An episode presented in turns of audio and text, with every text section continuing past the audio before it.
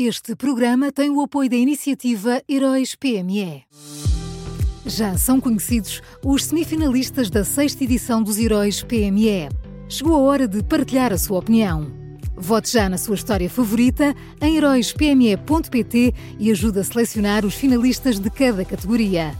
Tem até ao dia 19 de maio. Esta é uma iniciativa Unit Consulting.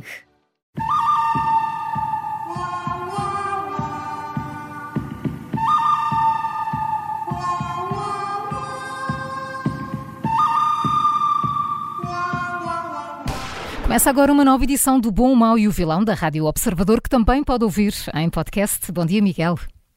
Bom dia, Maria João. Bom Como dia. é que vai a vida por Vai aí? muito bem, obrigada. E- É, sério? Não há assim nenhuma novidade? Não, por enquanto não. Está Ah, bem. Não sei se já abriste o teu documento. Eh, o meu documento, mas, mas, mas- Qual mas documento? Não sei, não sei o que é que estás a referir. Então diz. O Está- que é que queres saber hoje? Queria saber quem é o bom. Olha, hoje quero Ah! saber, quero começar pelo bom. Pronto, está bem. Vamos ok, lá, tu, então. tu mandas.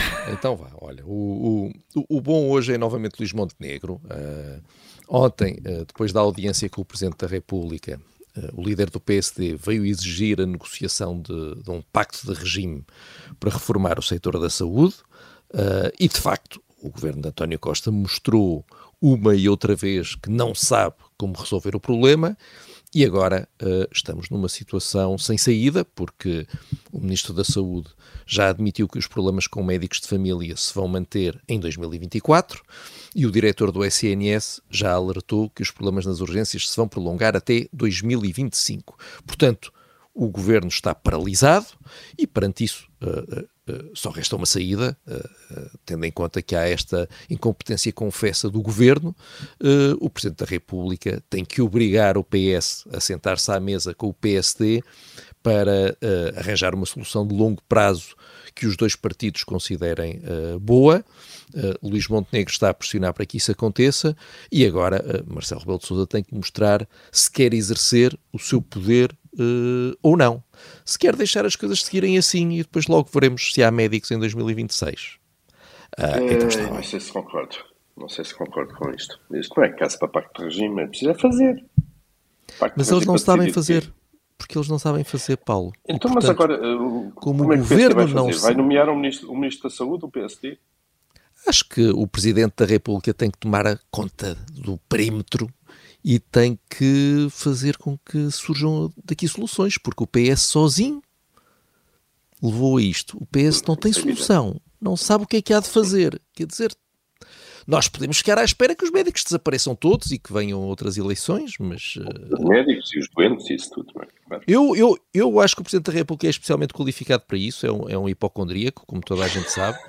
É ótica portanto- do utilizador desse meio do sistema. Isso, isso mesmo. E portanto, olha, fica daqui o apelo para o Palácio de Belém para que ajude a resolver isto, porque claramente eh, António Costa já não sabe, já não tem ideias. O bom é então Luís Montenegro e o mau. Olha, o mau é, é- é Fernando Medina. eh, quando este Orçamento de Estado foi anunciado, eh, Medina prometeu, garantiu e jurou que as cativações por parte do Ministério das Finanças iam acabar. Eh, era uma nova era, era um novo tempo, eh, felicidade, amor, enfim. Só que, pelos vistos, não foi isso que aconteceu. Eh, ontem, a UTAU, a Unidade Técnica de Apoio Orçamental, que, que ajuda os deputados nesta área, disse que, apesar das promessas, Fernando Medina vai continuar a controlar dois terços da despesa que é sujeita a cativações, ou seja, o Ministro das Finanças vai continuar a decidir o número de, de porcas e parafusos que são comprados pelo Estado. E atenção, está tudo muito bem. Se o Governo eh, entende que é assim que deve ser, está tudo muito bem. Eu só peço que não nos tentem convencer de que as coisas vão ser feitas de maneira diferente. Pronto, eu, eu- já só peço isso. Não nos tentem enganar. assumam, não é? Claro. Isso, façam lá o que quiserem, como quiserem, só não, só não, só nos, só não nos, não nos tentem convencer de uma coisa que não, que não é verdade. Mas onde é que já se viu o Ministro das Finanças, desculpa Maria João, o Ministro das Finanças confiar nos dirigentes da administração pública para cumprir orçamentos? Nem pensar. Olha, eu vou dizer uma coisa, Paulo. Se fosse eu, eu não confiava. Agora, Fernando Medina lá sabe o que é que é fazer da vida dele. Miguel, fica a faltar o vilão.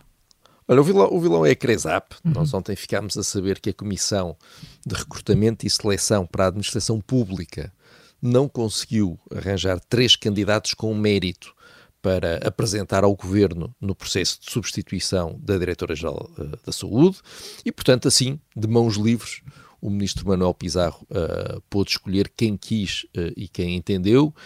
neste caso foi Rita Sá Machado. Atenção, eu naturalmente não estou a, a questionar a capacidade da nova Diretora-Geral da Saúde para exercer o cargo, não é isso que está em causa.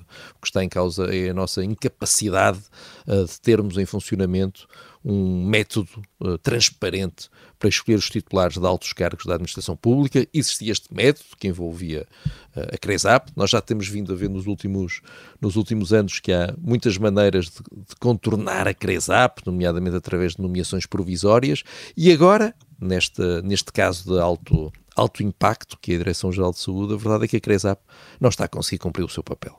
Vamos então ao resumo. O bom desta quinta-feira é Luís Montenegro, o mau Fernando de Medina e o vilão é a CRESAP.